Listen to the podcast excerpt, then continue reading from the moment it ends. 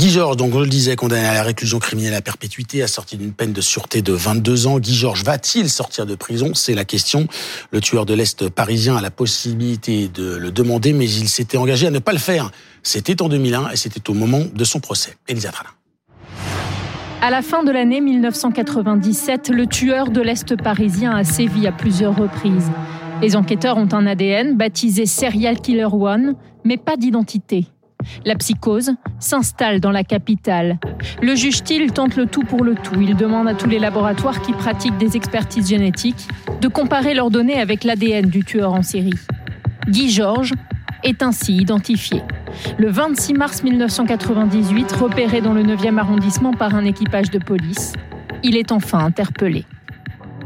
Abandonné par ses parents biologiques, Guy Georges, né Rampillon, a grandi en Anjou dans une famille d'accueil. C'est dans cette région qu'il commet ses premières agressions. En 1980, il est condamné à un an de prison ferme. À sa sortie, il s'installe à Paris. Pendant dix ans, Guy Georges alterne les agressions et les courts séjours en prison. À chaque sortie, il assouvit ses pulsions sexuelles sur des jeunes femmes. À partir des années 90, le prédateur décide de tuer ses victimes pour ne plus se faire dénoncer.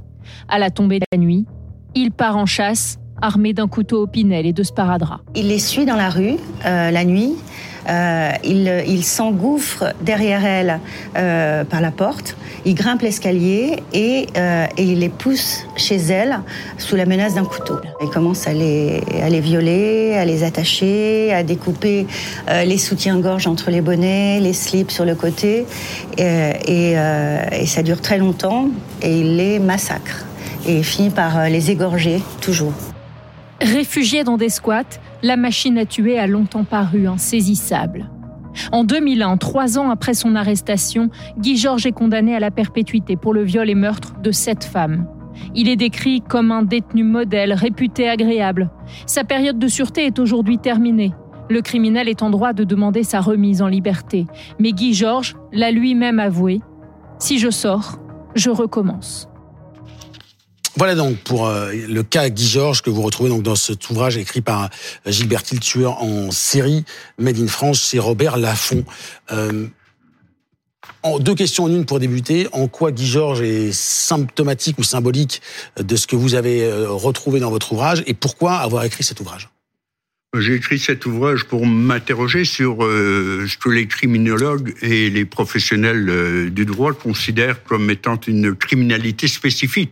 Parce que c'est une chose de franchir une fois la ligne rouge ou de le faire en permanence.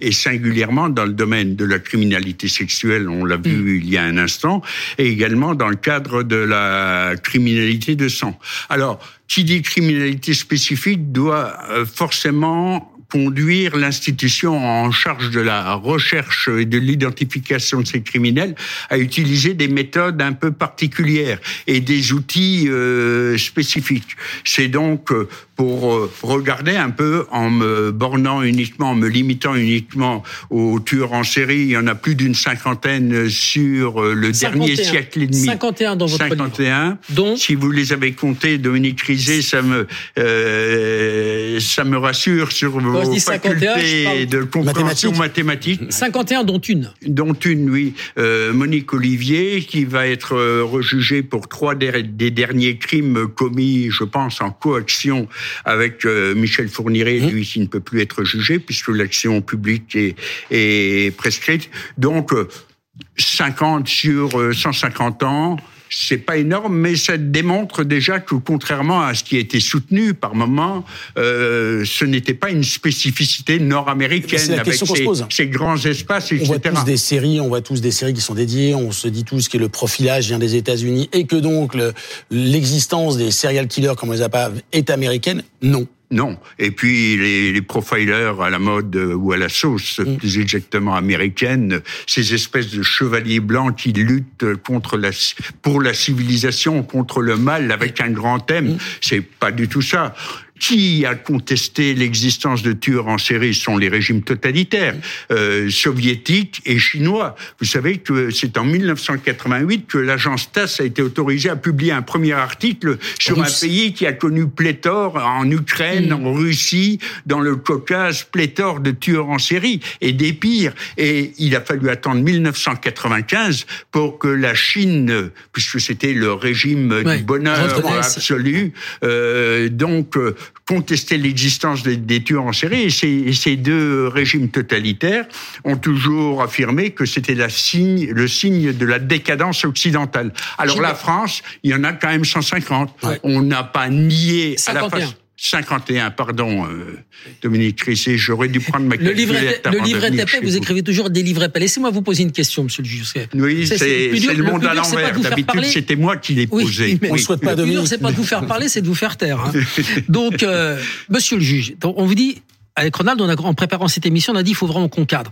Donc, pourquoi ce bouquin? Parce qu'en fait, dans ce livre, c'est un peu désespérant. Bon, il y a des histoires de mort, évidemment, 51 tueurs en série, mais on voit aussi les défaillances. Il y a quand même un paquet de défaillances dans le système pour les rechercher. Les défaillances, Défaillances et, les et insuffisances. Alors, on peut citer les défaillances policières. Je vais juste vous citer une affaire par Ouais. cas qui me paraît significative. L'affaire Allègre, avec des choses, des scènes de crime qui témoignaient manifestement de l'existence d'un crime de sang et qui ont été classés en suicide par en des enquêteurs absolument délirants.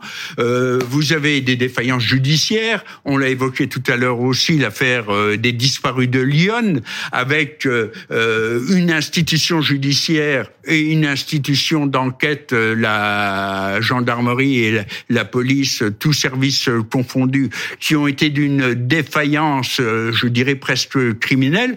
Vous pouvez avoir comme Pierre Baudin, dit Pierrot le Fou, qui a sévi au début des années 2000 euh, en Alsace et qui a complètement roulé dans la farine les experts psychiatres qui étaient des honnêtes hommes, euh, puisqu'ils sont venus dire, à l'occasion du dernier procès de Pierre Baudin, on s'est trompé, on s'est fait rouler dans la farine. Donc, euh, vous avez également par moment des défaillances de l'institution psychiatrique. Les défaillances médiatiques, je ne vais pas vous en parler, On parce que l'affaire Allègre avec Dominique Baudis, on sait s'il en Et l'affaire Grégory. Les, les défaillances, euh, mais je ne parlais là que des tueurs en série, oui, tout à fait, Oui. vous avez raison. Les, les défaillances de surveillance, euh, Yvan Keller à Mulhouse qui tuait des vieilles femmes avec un oreiller et qui leur remettait le drap euh, sous leur menton, euh, s'est pendu avec ses lacets alors qu'il attendait son passage après avoir été mis en examen devant le, le juge de la, la, la liberté et de la détention. Donc euh, la, la police pense qu'il y en a peut-être euh, sans doute plusieurs dizaines des victimes, mais l'action publique s'éteignant. Il y a quelque chose d'intéressant euh, avec ces serial killers, c'est qu'ils contraignent la justice et la technique, la technologie à s'adapter. Par exemple, la création de euh, fichier national des empreintes génétiques, c'est aussi une des Oui. conséquences euh, de l'affaire Guy Georges. Et, la- et quand cela, le choc, le trauma provoqué par ces affaires-là, fait qu'on on tente de trouver des solutions qui servent après dans, dans le droit commun. Bien évidemment. Mais j'allais y venir, il y a aussi également les défaillances systémiques. En 1984, vous avez Thierry Paulin qui, avec euh, son compagnon Mathurin. Mathurin, euh, va tuer euh, 21. 19 vieilles femmes. Deux seront laissées pour mortes et survivront avec euh, euh, des méthodes pour leur dérober leurs économies. Il y a une des victimes qui sera contrainte de boire de la soude caustique, etc. Donc, euh, à l'époque, depuis 1982, on dit il faut mettre en place un fichier automatisé des empreintes digitales. Il se trouve que euh, Paulin avait attaqué une grand-mère de 75 ans qui tenait une épicerie, comme quoi à l'âge de la retraite, déjà assez reculé à cette époque-là, en 1982. Il est arrêté. Il est condamné à deux ans euh, d'emprisonnement avec sursis. Il doit faire une dizaine de jours le, euh, de, de détention pré- préventive, provisoire. Pardon. Et donc, euh, à partir de ce moment-là, il est signalisé.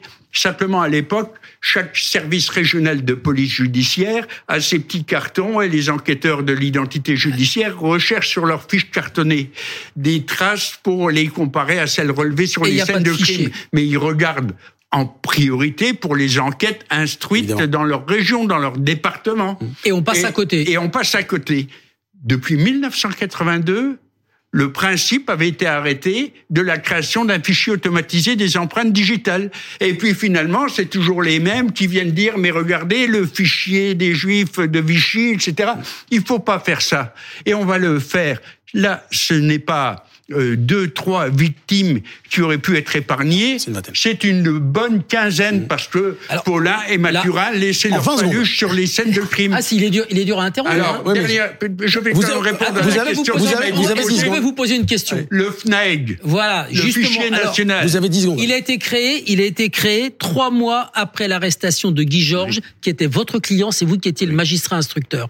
Est-ce que, s'il avait été créé avant, on aurait épargné des vies? Oui, on aurait épargné la vie euh, de Magali Sirotti, qui a été assassinée par Guy Georges en septembre 1997.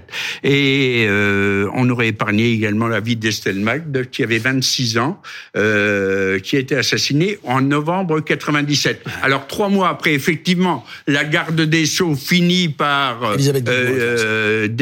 faire débattre le Parlement sur cette proposition, mais en 1998, ce fichier est absolument inopérant parce qu'il ne concerne que les affaires sexuelles. Donc, le, même le type qui va s'exhiber devant un couvent, il pouvait être fiché. Je suis contraint de vous interrompre, c'est passionnant. Le criminel n'était pas euh, intégrable dans le fichier et les terroristes non plus. Vous reviendrez pour en parler. attendre 1983 la suite, la suite dans cet ouvrage tueur en série Made in France, Gilbert Merci beaucoup.